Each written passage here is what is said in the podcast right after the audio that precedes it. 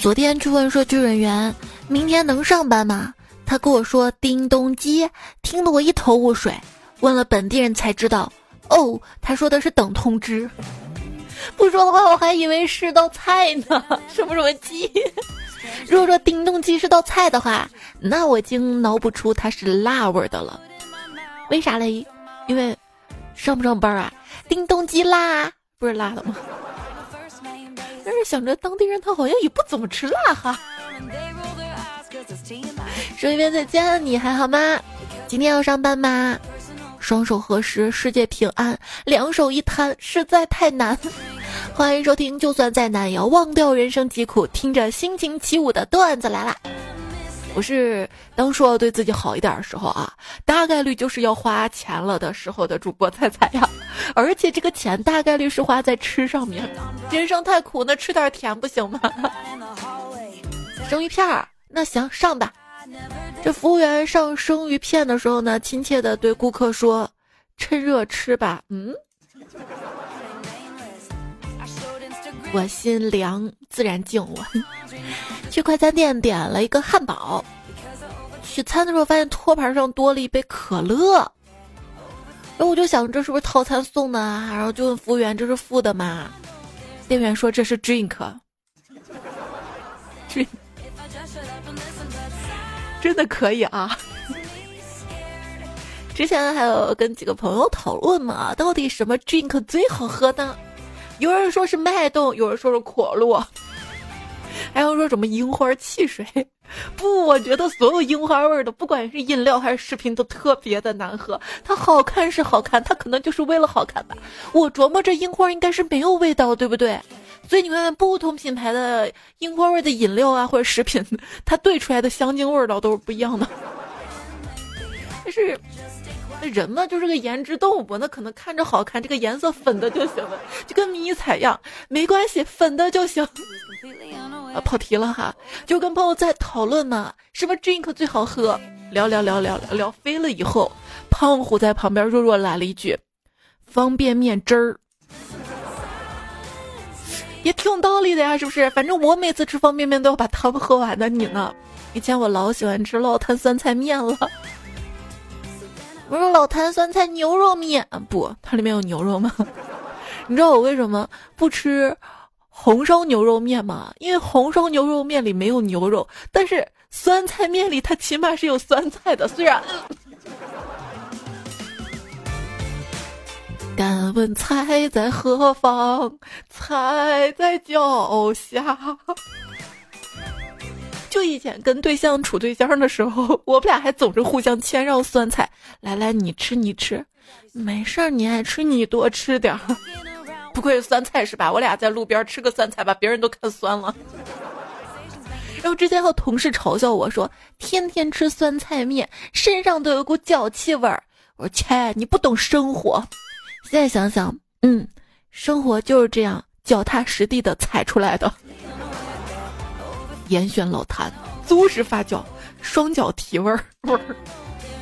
坏消息，小区封了四十八个小时。好消息，嘿嘿，好在我提前囤了很多泡面跟火腿肠。坏消息，囤的泡面是老坛酸菜，火腿肠是双汇。人饿极了，没有什么是不能吃的。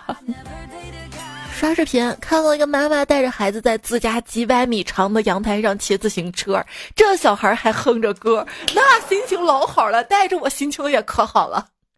结果这个视频的标题写的是：同样是被强制居家隔离，为什么人家就不抱怨啊？嗯，心情哪儿好了？我跟你说，我要这么大的房子，我肯定抱怨。我大概会抱怨，这装修费得老高了吧？这灰尘肯定好难搞的吧？就不瞒你说，我们北方啊，如果有这么大的一个开放阳台，呜，风吹上几个月，那阳台上的土大概能直接种菜了，或者直接吃土也是可以的。青春才几年。贫穷占三十年，就原本大家说的是青春才几年，疫情占三年嘛。那这句话留给你说吧，我不青春了。而且就算我青春，就算没有疫情，你说我那几年青春又能精彩到哪儿去呢？这几年啊，就算没有得新冠，后遗症也是非常明显的。比如说买了机票、车票、门票，会随时担心被退票；比如说之前啊是囤卫生纸的习惯，现在除了囤卫生纸，还有囤口罩，就是买收纳物品，都买俩收纳口罩盒。哎呀，之前出门前喷点香水，现在出门前喷点酒精。回家也喷。之前啊，这个出门涂口红，现在出门前口罩。我戴上口罩挺好啊，克服了很多相貌上的自卑。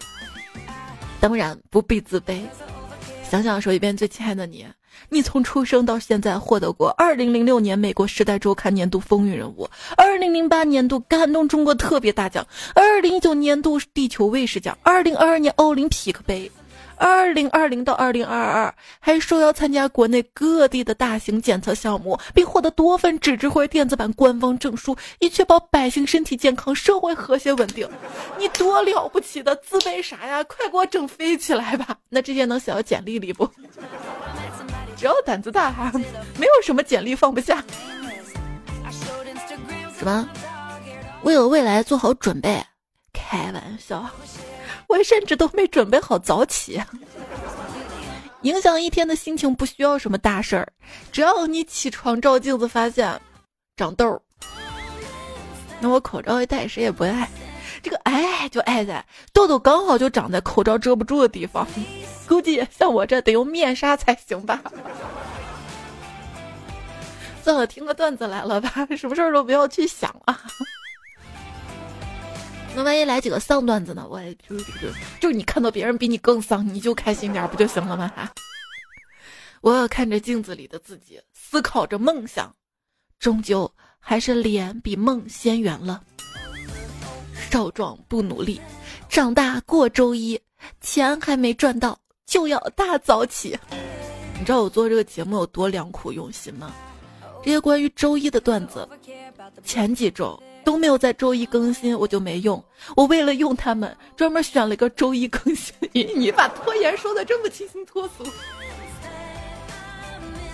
我跟你说，明天的工作一定要明天做，因为如果明天被开除了，那岂不是不用做了？五劳七伤什么意思啊？就是打工劳作五天，然后嘞就感觉一周七天都受了重伤。周一有人开学痛苦，周一有人上班痛苦，那么老师是不是双重的痛苦呢？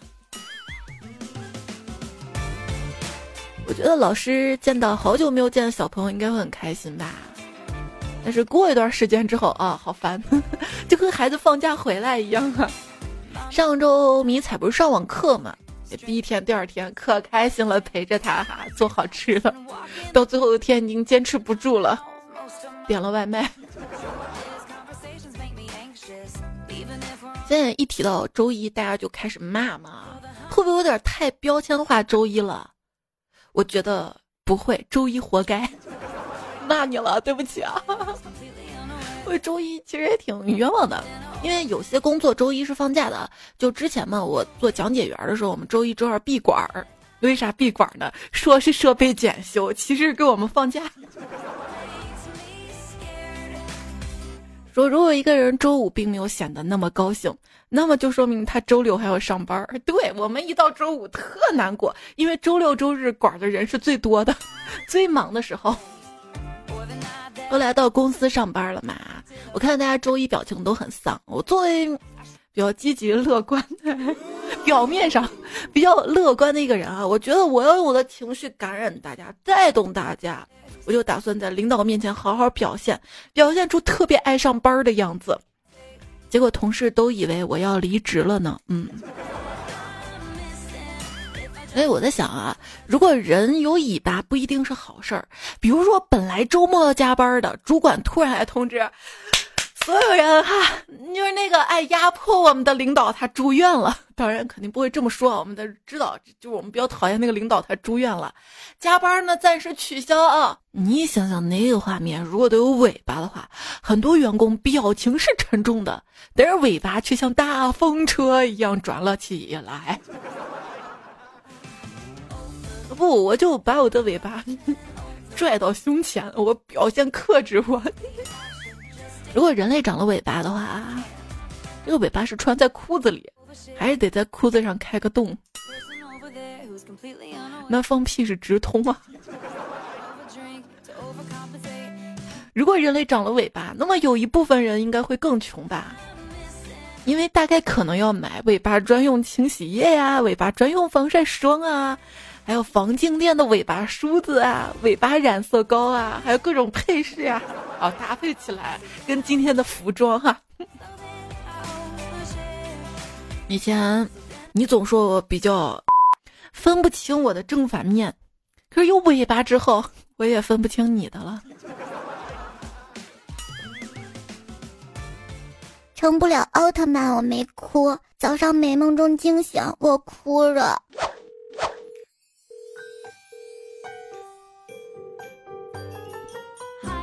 昨晚做了一个奇怪的梦，梦见自己接电线，结果把自己电得噼里啪啦的。于是我放点儿孜然、胡椒粉，尝了尝自己，嗯，还挺香。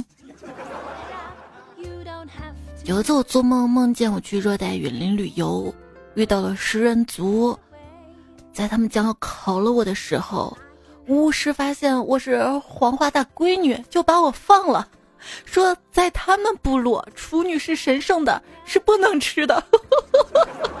我高兴死了，就就就跟我谈三四五六个男朋友的时候一样，伪装的还挺像啊。冷知识：现实啊跟梦是相反的，所以当你梦见精卫填海，那你早上起来就会得到一包海甜味精。彩票。悄然离开，说：“我发现你们的梦都五彩斑斓的。我昨天做梦打算开个饭店，然后办了一宿的营业执照。你还挺讲规矩啊。”雨中，我独自等待这位彩票说：“我梦见自己成了个杀人犯，法官判我坐十年的牢。听到这儿，我犯难了，用什么理由才能跟单位请十年的假呢？劳驾。”今天我上班跟同事说：“哎，我昨天晚上梦到我们公司倒闭了。”然后同事说：“别说了，说出来就不灵了。”嗯，你还真想公司倒闭，我们失业呀？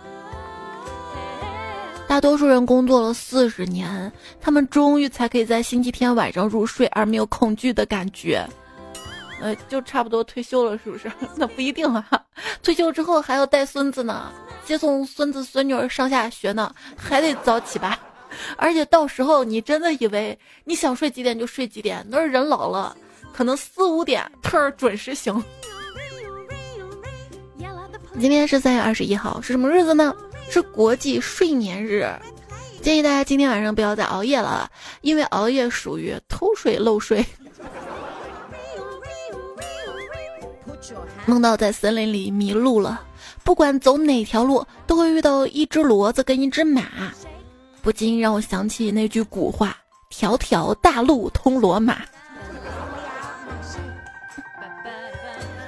所以说，做梦多表示睡眠质量好啊。那我睡眠质量挺好的，每天三番五次的被领导问你是不是在做梦啊？我一儿不不，工作也不能睡觉，是不是？那天想跟老板请天假，说我要去参加我妹的婚礼。老板让我在门外稍候一会儿，然后把我叫进去。他说：“我刚才跟你妹打电话了，她说她早就结婚了。”我一听也大怒：“老板，你也太能胡扯了吧！我根本就没有妹妹。”人才。什么是人才类？就指那些性价比极高，但可能因为各方面原因跌落的人才。他们大多是年轻人，燃烧了自己，点亮了那些上升的人。别人是一分耕耘一分收获，人才是什么？一分耕耘，老板收获零点九，咱自己收获零点一，头可断，血可流，全勤记录不能丢啊！他上班累哭了，因为泪点很低。太累了，然后跟公司说，我今天不舒服要请假，发现说完之后身体就好多了。哼，这比笑有药不对，这比药有效五千倍。有笑有笑，你我大家都笑了就有笑。我有个同事，他叫刘亮，他那天请假没有来上班，但是我能登录他的电脑，因为我掌握了流量密码。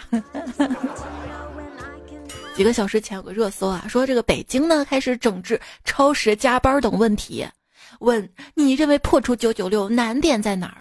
看到底下一声回复，难点在于除北京以外其他地区。每个老板都想拥有一个善解人意的员工，只要他不提涨工资。就是有些人在网上啊指点江山，哎，那么喜欢说服别人，你怎么不去说服老板给你加工资呢？你朋友说，我们单位新来了一个零零后的员工，这个新员工做文件有个错误，就被领导骂了一顿。这个零零后直接站起来大声说：“错了就改过来啊！你没犯过错吗？”叫什么东西啊？没读过书，没素质吗？会不会交流？会不会讲话啊？好家伙，整层楼都听到了，把他们领导都整懵了。那这个领导心理素质不够硬啊！要是我们领导可能会说：怎么跟领导讲话呢？啊，大呼小叫什么呀？啊，你不要干了。本来工作就不好找。唉。这世界上的工作没一个好干的，我出点差错就要被罚。你知道吗？有个工作特别好干，出了差错也不受罚。有这样的工作吗？天气预报，嗯，那也不一定啊。在极端情况下的话，出错了还是要问责的。而且，这么好的工作一定很难进去吧？我一个朋友，他毕业之后进了公司的人事部，从此听天由命，因为。尽人事，听天命。天命不可违。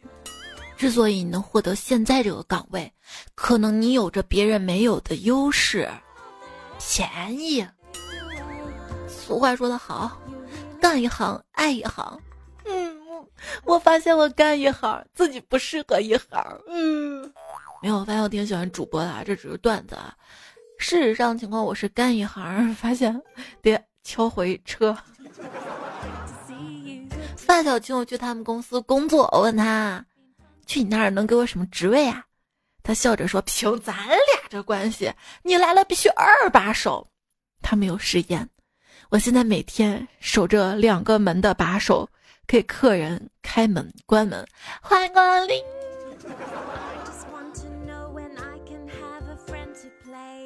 年终总结会。老板又在灌鸡汤，我们呢要做一个狼性团团团队，有狼的团结不服输。就在这个时候呢，后排一个同事站起来说：“要培养一个狼性团队，首先你要喂他吃肉，不是吃屎。”然后放下辞职信走了。嗯，这符合流程吗？不应该提前通知吗？跟同事小刘说，吃饭的时候你别看手机，容易长胖。小刘反驳我说：“不对吧？那张工饭前必看基金，这俩月都瘦四五斤了。基金是财富的坟墓，有公墓和私墓。”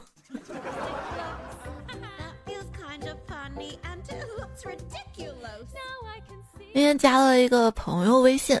看到他 ID 上写有“胸块链”字样，我就好奇 问他：“这胸块链是什么鬼啊？跟区块链有什么区别呀？”他淡淡的说：“财就是水，缺字右边没挡住就漏财，改成胸就不漏了。那以后我也要凶一点，我不是五行缺水吗？我也不能漏水。”改字儿啊！专家研究发现，“操刀”这个词儿是错误的。为啥嘞？因为刀剑无眼，怎么？说楚国啊，有个人渡江，不小心把佩剑落入了江中，他立刻掏出小刀在船上刻记号。船上人问他：“你为什么不跳下去捞啊？”这个人说：“这里面的水很深，我怕我把握不住啊。”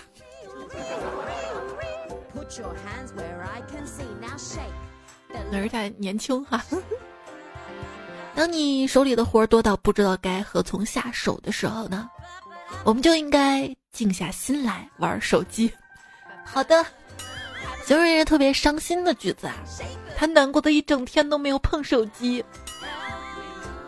哎 哎，这把手机拿出来就开心了呢，对不对？比如说打开段子来了，比如说踩踩公众号什么的。那有没有想过，他可能是手机没有电呀？嘴边亲爱的你啊，记得不要让任何其他人毁掉你的一天，那是你的一天，你得亲自毁掉。嗯，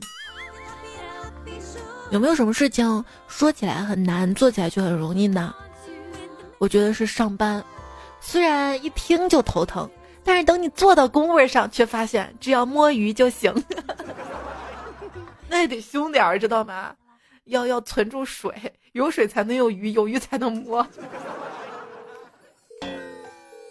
你比如说，我在公司放了个投诉箱，别人都以为是 HR 安排的，但其实是我。每个周末都把这个盒子带回家，泡一杯茶，然后来看看我们同事又在唱什么有趣的戏。哈哈哈哈公司里的八卦，哈哈！来听个朋友，他说啊，刚毕业那会儿呢，去了一家女生化妆品直销公司，团队氛围特别好。他们知道我没有车，公司大姐姐阿姨们轮流上下班开车顺路来接我送我。后来呀，我们小区里传开了，说我走上了不归路了。不同的富婆们都轮流，嗯，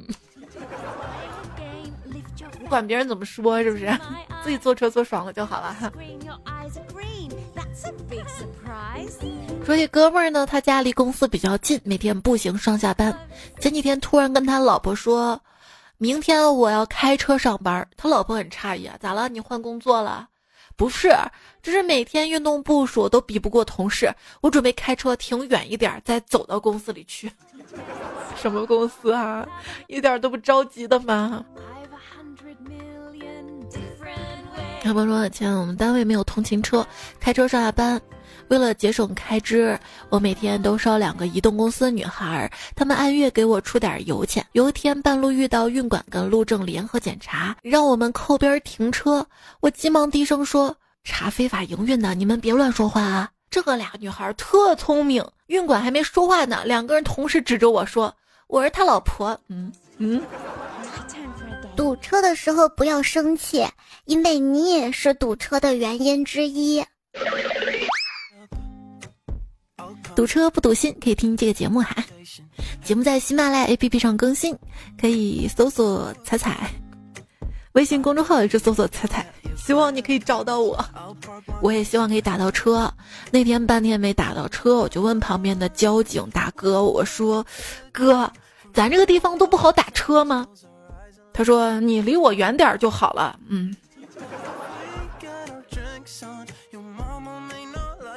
睡午觉的时候接到个推销汽车的，他问我怎么称呼，我说我姓彩。他说：“彩姐你好，请问你平时都坐什么交通工具啊？”我说：“我我踩着御剑飞行。”然后他就把电话挂了。咋咋咋了嘛？我之前看段子，还有人说他他骑轮椅的，还有筋斗云的呢。我以前推销过保险，我鼓起勇气敲开了一户人家的门，开门的是个老婆婆。我说：“啊啊啊，你你好，我我是保险公司的。”结果老婆婆说：“你等会儿啊。”然后就回到屋里了，叫来了孙子，跟孙子说：“看到这个人了吗？”记住他的样子，以后见到这样的人，千万别开门，啪，把门就得关了，留下我在空中凌乱。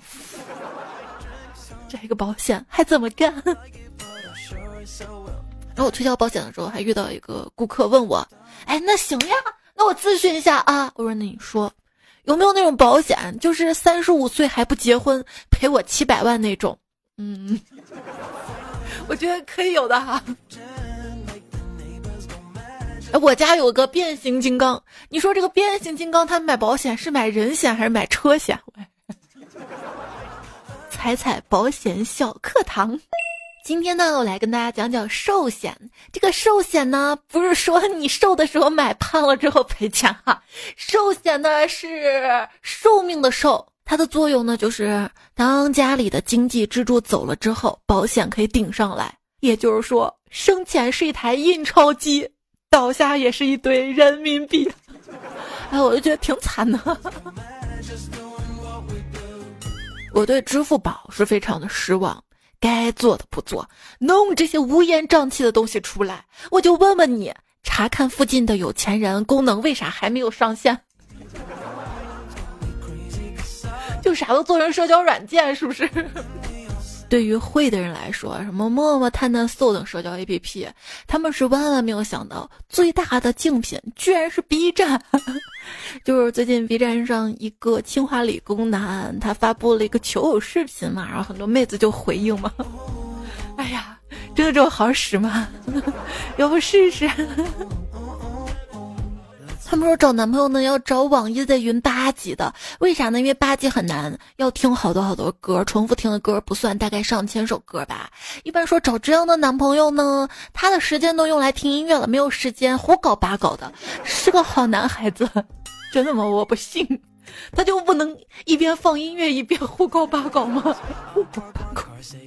赶紧多听听歌啊！没有音乐的洗涤是不能去污的。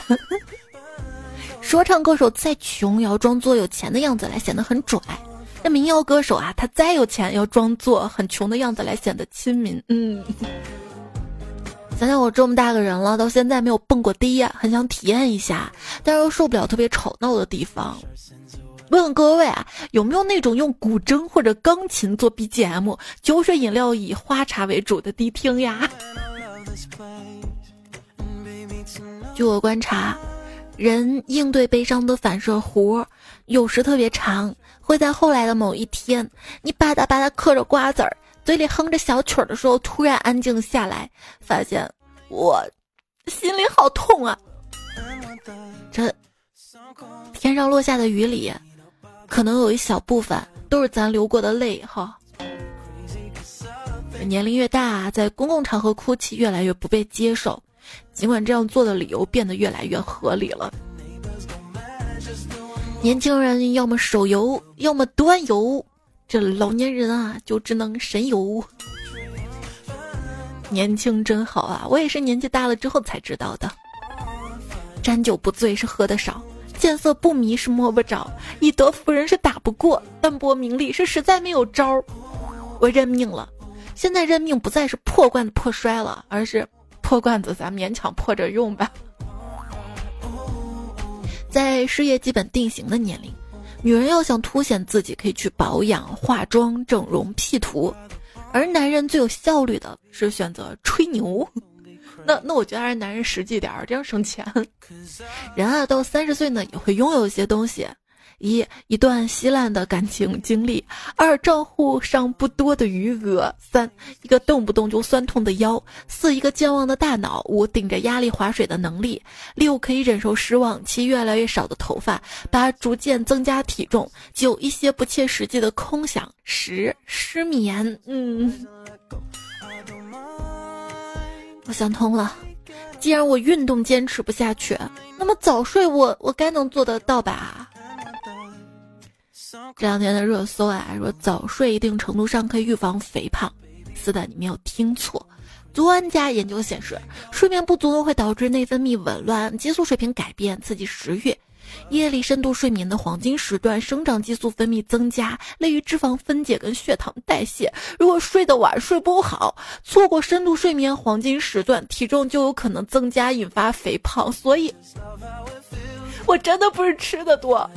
我是为了工作牺牲自我。哎，今天还有个热搜啊，李准基六年不吃碳水，他不吃碳水，看起来停留在二十多，因为他有专业的营养师、私人医生护理，还有钱医美。但是咱这种人，他不吃碳水，就可能停留在二十多，连人带盒三斤半的那种。关于养生，我觉得只要不累到自己的项目都可以玩儿。不然出个门就挺累的。我现在出说财宝，你有没有好好睡觉？你前面一声宝，后面一声关怀。我想跟你在一起睡觉，哪怕没有睡好。就是我发现我一好好睡觉啊，节目就不能好好更新了。不是这周小朋友在家上网课嘛？到了周六了，我心想，啊，明天终于不用上课啊，就把他送到我妈那儿。想我星期六好好睡上一觉，睡到自然醒。我从星期五晚上开始睡，一觉醒来发现七点了，心想真好，早上了哈，开录节目吧。一看下午七点，图文都没来得及发，然后我周六图文就发到了周日嘛。然后今天算是缓过来了哈。但是这个时差嘛，嗯，郑先生就说：“彩彩，你的生物钟是调不过来了，而我的生物钟是得一直调，一直调。那至少我们还是生物，对吧？不是死物。”暖暖打酱油说：“彩彩早上好呀，我昨天晚上做梦跑了一晚上，到处跑，还是被找到了，好累啊！是谁在追你们啊？如果说……”高压的生活是一场密室逃脱，那就让我做你闪闪发光的安全出口，好吗？关注我，别错过。继续看大家留言啊！如果你平时听节目有任何想要说的话呢，都可以在最新一期节目留言区留下来，就可能在之后的节目播出来。昵称爱你的彩彩说，我昨天刷短视频，不小心刷到有点灵异的视频，晚上就做了恐怖的梦，哎，所以。这个梦有时候是白天的延续，尤其是白天遗憾的弥补。睡前还是听段子来了哈，搞不好晚上就会梦到更恐怖的我。哎，不对。如果说你因为做噩梦而感到害怕，其实那是好事儿，说明现实比噩梦好一些呀。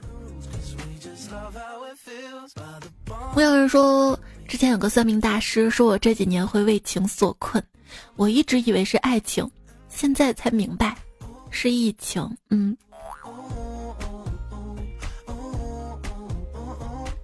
鱼骨营许永官说：“谢腰，吃着酸菜面听彩彩，突然就愣住了。对一个基本不关注新闻的我来说，垃圾桶里多了一碗滚烫的方便面啊！那不会把垃圾袋烫坏吧？其实。”老坛酸菜面这个新闻出来之后，我挺诧异的，因为我真的特别爱吃这款面啊，吃了这么多年，我发现自己现在居然啥事儿都没有，我难道是无症状食物中毒者？哎，不对，我黑眼圈挺重的，难道我中毒体现在了我黑眼圈上？啊，差点就到印堂了。爱咋咋地说，我存了六桶老坛酸菜，瞬间就不香了。没事，面饼可以吃。三木啊说：“大家有老坛酸菜面不要的吗？可以寄给我，我要。我穷，我啥面都能吃。对呀，不要扔啊，太浪费食物了。就算是不能吃，不是那些短视频上面拿方便面修家具、修马桶的，问他们收不？”卢七说：“记得收藏老坛酸菜面，以后可以留给下一代。”前提是你得有对象，我还以为说它绝版了，因为你现在在淘宝上搜老坛酸菜是搜不出来的，但是你搜酸菜是能搜出来的哈。嗨，我之前还看到科普专家在讲，因为说这酸菜治不治癌嘛？啊，这个专家说自己做的酸菜啊，可能到七天左右呢，亚硝酸盐比较高，会致癌，但是大家要买正规厂家生产的就没事儿，没事儿。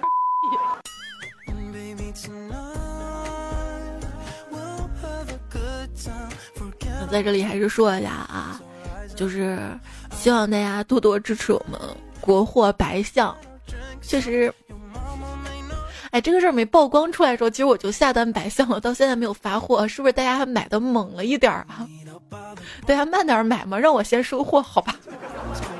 就我觉得啊不要太冲动消费，因为吃的这个东西你一次囤多了，吃不完就会坏掉了。但是我们心里有这么一个种子，就是一个国货的种子，一个良心企业的种子。那么以后我们在想选择方便面的时候，我们选择百香，这样子就是一个持续性支持，对吧？而且不能说过了这个热度之后，之后再是想吃方便面了，看有什么买什么哈。我们要要坚定的去选择。主要是让经销商重视起来。因为我之前没有买白象，想想也不是我的错，因为那个时候网购还不是特别发达的时候，大家买方便面还是去超市嘛。那超市货架上摆什么就买什么，又很少见到白象哈。还好感谢互联网哈，我们可以在网上支持到。食材的小迷妹呀说。在以前我最喜欢吃老坛酸菜面了，每次还得把对象泡面里的酸菜放自己碗里，现在想想真是害怕呀。对我用了你这个段子放在节目前面哈，插播了一下。冷月孤星说，这两天出现那个万人砍某多多事情，让我明白了，有种百分之零点一，那真的只有百分之零点一，不对，还是零点零零零零，不知道小数点多少个了哈。好家伙，六万人什么概念啊？李云龙一万多人可以从一千多个鬼子手中打下平安县，现代人六万多，从一个资本家手中抠不出一部手机。嗯，哎，有一个发财致富的新思路，要是主播们都去找自己的粉丝帮忙看呢？我觉得拼多多现在做到了这种体量，就是做到了我妈现在想买什么东西，直接就上拼多多啊，已经算是非常成功了哈。已经做这个体量，你就老老实实做低价呀，把自己这个用户群体维护好就好了哈。当初你为了裂变，你搞什么砍一刀，也许当初是真的可以砍刀哈，但是现在基本上在新用户没有什么增加情况下，你就不要再搞这块业务了，反而会败坏自己的名声啊。有点个人观点。二幺幺二零，你又优秀，改个昵称算了。你这个昵称估计也是改过的。他说，要是自己眼睛能有个淘宝那个拍照实物的功能，这样在路上看到一个跟自己身材差不多的穿衣好看的，直接看一眼就可以知道淘宝链接了，也不用偷摸的拍照片了。有那种眼镜上那种摄像头，你要不装一个，但这种成本代价有点高了吧？万一……真的拍到了，搜到了，发现哦，这个链接有了，但是 这个价格买不起，算了算了，也浪费时间。呃，相信自己啊，自己穿出来就是好的，要自信。老彩家的这位年终彩票说：“才给你分享个事儿，我收到一个诈骗电话，说是我二一年买的一条裤子，客服操作失误，把我添加成了淘宝代理商，每个月要扣我五百块钱。想要我不被扣钱呢，就得按照他说的流程怎么怎么操作。提醒大家小心啊！我之所以没有被骗，是因为那个人操作口音我听不懂，一听就是骗子。但最重要还是我没有钱。所以大家平时在签合同时候也注意啊，你签的是这个。”买卖合同还是代理合同？不是前段时间就有很多朋友嘛，他装修家里哈，嗯，就是全屋定制板材什么的，说什么新型材料，签了合同之后就被坑了。